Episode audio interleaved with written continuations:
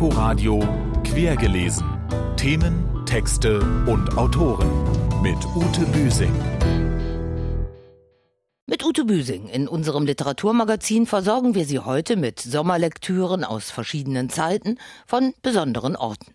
Wir stellen Ihnen eigenwillige persönliche Handschriften vor und Geschichten, die es in sich haben. Herzlich willkommen zu Quergelesen. Zunächst literarische Neuigkeiten. Obenan steht natürlich eine der höchsten und höchst dotierten literarischen Auszeichnungen der Bundesrepublik Deutschland, der Georg Büchner Preis. Er geht in diesem Jahr an den Schweizer Autor Lukas Bärfuß. Julika Tillmanns stellt den Preisträger vor. In seinem Werk durchdringen sich, so die Begründung der Deutschen Akademie für Sprache und Dichtung, nervöses politisches Krisenbewusstsein und die Fähigkeit zur Gesellschaftsanalyse am exemplarischen Einzelfall. Das kommt nicht von ungefähr, denn Lukas Bärfuß hat das Leben von verschiedenen Seiten kennengelernt. Er wuchs nach eigenen Aussagen in chaotischen Familienverhältnissen auf, arbeitete nach dem Abitur in verschiedenen Jobs und lebte sogar eine Weile auf der Straße. 1997 schloss er schließlich doch noch eine Buchhändlerlehre ab und begann zu schreiben. Ich habe diesen Zusammenprall zwischen Freiheit und Sicherheit sehr früh in meinem Leben sehr direkt erfahren und möchte das eigentlich nicht missen. In seinem Prosadebüt der Novelle Die toten Männer beschrieb Lukas Bärfuß die Lebensverweigerung eines Buchhändlers, durchsetzt von kritischen Untertönen zur Lage seines Landes. In seinem gefeierten Roman 100 Tage ließ Bärfuß den naiven Optimismus eines jungen Entwicklungshelfers auf den barbarischen Völkermord in Ruanda prallen. Und auch in seinem jüngsten Roman Hagard, mit dem er 2017 auf der Shortlist des Leipziger Buchpreises stand, schildert Lukas Bärfuß wieder ein modernes Einzelschicksal. Die Geschichte des Immobilienmaklers Philipp, der zunehmend unter der Leistungsgesellschaft leidet. Als er von einer plötzlichen rätselhaften Leidenschaft erfasst wird, geht sein Leben in nur zwei Tagen in die Brüche. Zum Nachlesen, Lukas Bärfuß Werke sind im Waldstein Verlag erschienen. 2021 wird Bärfuß für die Nibelungenfestspiele in Worms das Stück zum Lutherjubiläum schreiben. Sie wurde am Freitag 80, die verdiente Verlegerin Elisabeth Rabe. Seit 35 Jahren gibt sie den Literaturkalender heraus, zuerst im Arche Verlag, den sie von 1983 bis 2008 prägte, jetzt in der von ihr 2014 mitbegründeten Edition Momente. Über ihr langes Verlegerinnenleben hat sie in Eine Arche ist eine Arche ist eine Arche Auskunft gegeben. Eine so lange Wegstrecke liegt noch vor Annette Kopetzky. Auch sie ist gewöhnlich abseits des Rampenlichts des Literaturbetriebs tätig, nämlich als Übersetzerin. Dafür wurde sie jetzt vom Deutschen Literaturfonds mit dem Paul-Celan-Preis ausgezeichnet. Sie ist 1954 in Hamburg geboren und bringt überwiegend italienische Autoren ins Deutsche, darunter Pier Paolo Pasolini und Andrea Camilleri. Besonders würdigte die Jury Kopetzkis Übersetzung des bei Czollner erschienenen Romans Am Hügel von Capo di Monte von Wanda Maresco, einen vielstimmigen Chor der Seelen Neapels von expressiver Wucht.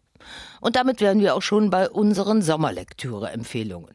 Das von Annette Kopetzky übersetzte venezianische Familienepos können Sie sich ebenso für intensive Leseerkundungen in anderen Welten vormerken, wie ein weitgehend unbekanntes Meisterwerk des aus Polen in die USA emigrierten Literaturnobelpreisträgers Isaac Bashevis Singer. Erst jetzt ist Yami und Keila 1977 als Fortsetzungsroman in der jüdisch-amerikanischen Zeitung Vorwärts gedruckt auf Deutsch erschienen. Der Roman ist schicksalhaftes Porträt elenden Städtelüberlebens in der alten und nicht minder ärmlicher Verhältnisse in der neuen Welt. Er spannt einen weiten Bogen vom Warschauer Ghetto des Jahres 1911 nach New York in die Immigrantenmetropole der Glückssucher. Dort strandet das titelgebende Ehepaar Yarmi und Keila, er Ex-Häftling, sie Ex-Prostituierte, angelockt von Freund Max, der mit Yarmi liebäugelt, während Keila in dem scheuen Rabbi Bunem Widerhall findet. Er hatte ihr das Trinken verboten, aber da sie nun selbst Geld verdiente, kaufte sie sich oft eine Flasche Whisky oder sogar aus Russland importierten Brandwein. Wenn Keila getrunken hatte, wurde sie nicht nur lebhaft, sondern oft zügellos. Sie verfiel dann wieder dem Jargon der Unterwelt. Im typischen Singer-Sound, für die heutigen oft altmodisch und was die Beschreibung der Geschlechterverhältnisse angeht, für manche möglicherweise sogar fragwürdig, entfaltet sich ein weiteres detailgesättigtes Sittenbild aus der schrecklich schönen Welt des Isaac Bashevis Singer. Geschichtsträchtig im besten Sinne fängt es die jüdisch-polnische Unterwelt vor dem Holocaust und das jiddische New York der Nachkriegszeit ein. Yami und Keila ist in der lakonischen Übersetzung von Christa Krüger im jüdischen Verlag bei Surkamp erschienen. Nach Spanien ins Baskenland. Dort spielt Fernando Aramburos Variation eines Familienromans Langsame Jahre. Im Mittelpunkt hier ein achtjähriger Junge, der von der Mutter aus seinem verarmten Heimatdorf 1968 zur Tante nach San Sebastian geschickt wird. Auch er erkundet im städtischen Arbeitermilieu eine für ihn neue Welt voller Geheimnisse mit ganz anderen Sitten und Gebräuchen. Bigotterie und Brutalität, sexuelle Ausschweifungen und die Hinwendung zur ETA, der in der bleiernen Zeit von 30 Jahren Franco-Diktatur erstarkenden baskischen Separatistenorganisation. Situation. Sein Cousin mit den ausführlich beschriebenen Schweißfüßen und Selbstbefriedigungsmanövern lässt sich von einem dschihadistischen Seelenfänger für die ETA gewinnen. Die Nachricht von Julens Verhaftung erreichte das Haus meines Onkels und meiner Tante am nächsten Tag. Tante Maripui war früh aufgestanden, um die Tortilla de Patata zuzubereiten, die ihr Sohn auf den Bergwanderungen mitzunehmen pflegte. Und als sie damit fertig war, ging sie in ein Zimmer, um Julen, diesen unverbesserlichen Nachtschwärmer, der wahrscheinlich nicht aus den Federn kam, aufzuwecken, fand aber nur mich vor. Fernando Aramburo hat in seinem von Publikum und Kritik gefeierten Bestseller Patria die Geschichte des Baskenlandes im Spiegel der ETA erzählt.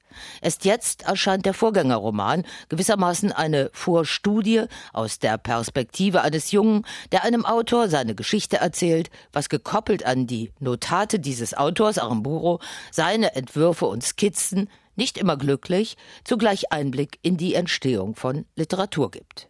Und doch in so einem heiteren, jugendlich naiven Grundton, dass düstere Zeiten erhellt werden. Fernando Aramburo, Langsame Jahre, ist in der Übersetzung von Willi Zurbrüggen bei Rowold erschienen. Einen Ausflug in die Kunstwelt, die von heute und die von vor Urzeiten, können Sie mit dem neuen Roman der Französin Malice de Kerangal, Eine Welt in den Händen, unternehmen. Unsere Rezensentin René Zucker hat ihn gelesen. Ein wenig neckisch gerät anfangs das Porträt der Pariserin Paula, die 2007 zusammen mit Kate und Jonas in Brüssel die Dekorationsmalerei Trompe-l'œil studiert.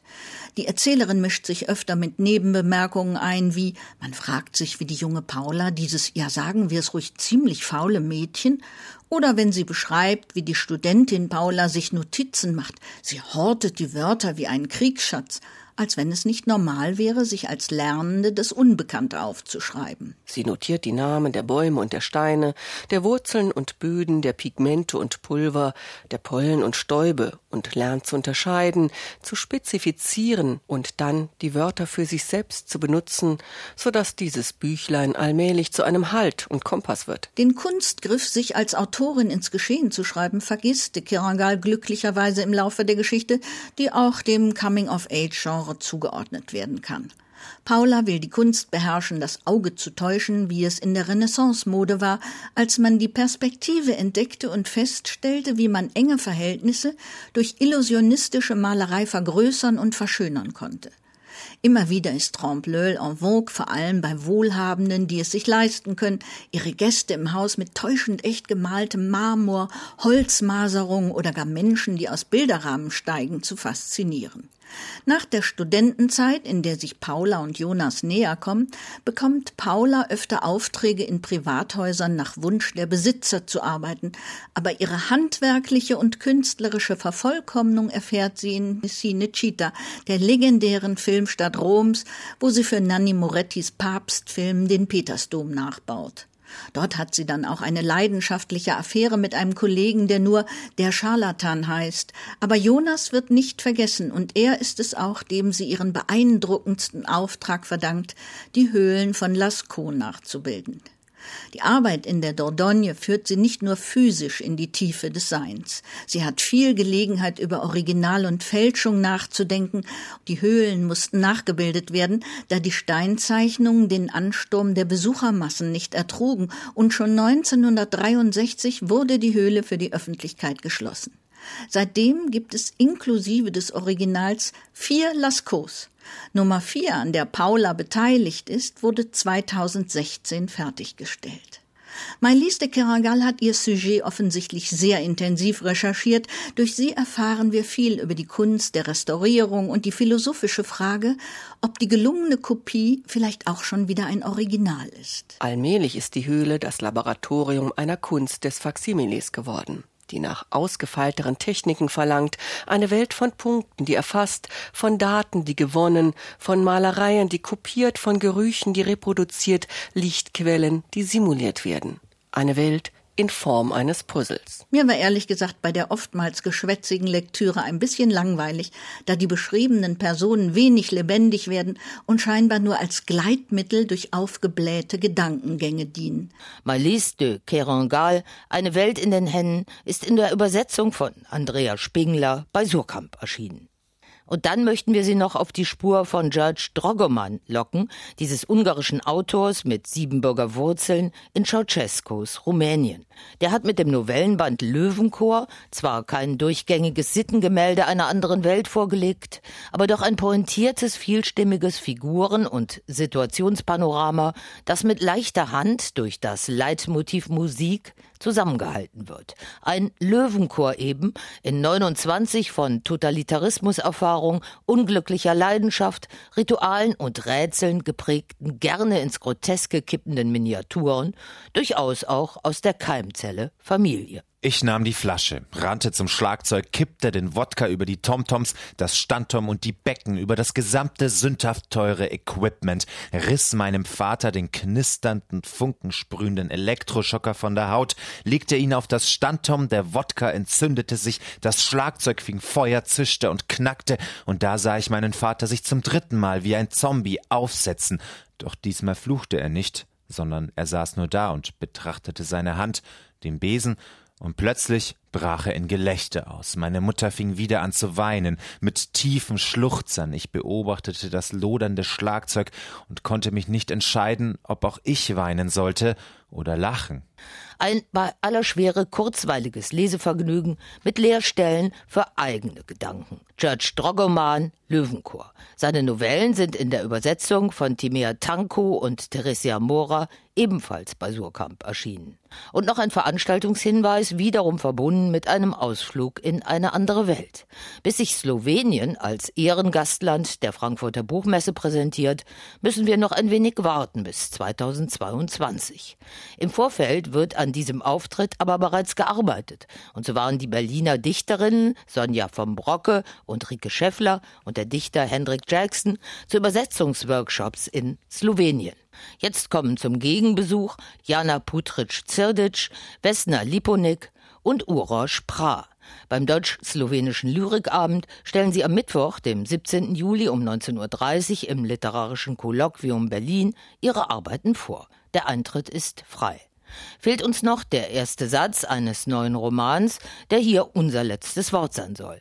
Wir entnehmen ihn einer weiteren empfehlenswerten Sommerlektüre Barbara Schwarz bei Picos erschienenem Debütroman Sommerverschwendung.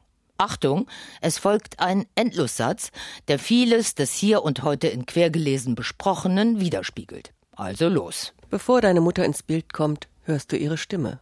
Und du hörst die Sprache, in der diese Stimme mit dir spricht die Sprache deiner Mutter, als wäre sie meilenweit von dir entfernt, als würdest du nicht jeden Tag mit ihr in dieser Sprache spazieren, eine Sprache, die du vor deinen Freunden zu verstecken versuchst, die du nur in der Abgeschlossenheit eurer Hochhauswohnung sprichst, um dich mit deiner Familie zu verständigen, was auf den ersten Blick bizarr erscheinen mag. Immerhin spricht sie Deutsch, deine Mutter, aber nicht das Deutsch dieser Gegend nicht den leicht hinkenden Dialekt, den man hier am südlichen Ende der Stahlstadt im Munde führt, sondern eine ans Hochdeutsche angelehnte, siebenbürgisch gefärbte, durch Flucht und lebenslange Assimilation durchgewalkte und mit Bruchstücken eben dieses linzkleinen münchnerischen Dialekts angereicherte endemische Spielart des Deutschen aus der allerdings deine Mutter, so deine Beobachtung, herausrutscht, wenn sie ihr Wort an jemanden draußen, das heißt außerhalb der Familie richtet, um im Gespräch mit dieser familienfremden Person die ortsübliche Sprechweise im Rahmen ihrer Möglichkeiten nachzuahmen, was ihr mal besser, mal schlechter gelingt. Uff, weiterhin schöne Ferien mit anregender Lektüre, quergelesen begleitet sie dabei. Tschüss für heute, sagt Ute Büsing. Inforadio Quergelesen. Themen, Texte und Autoren mit Ute Büsing.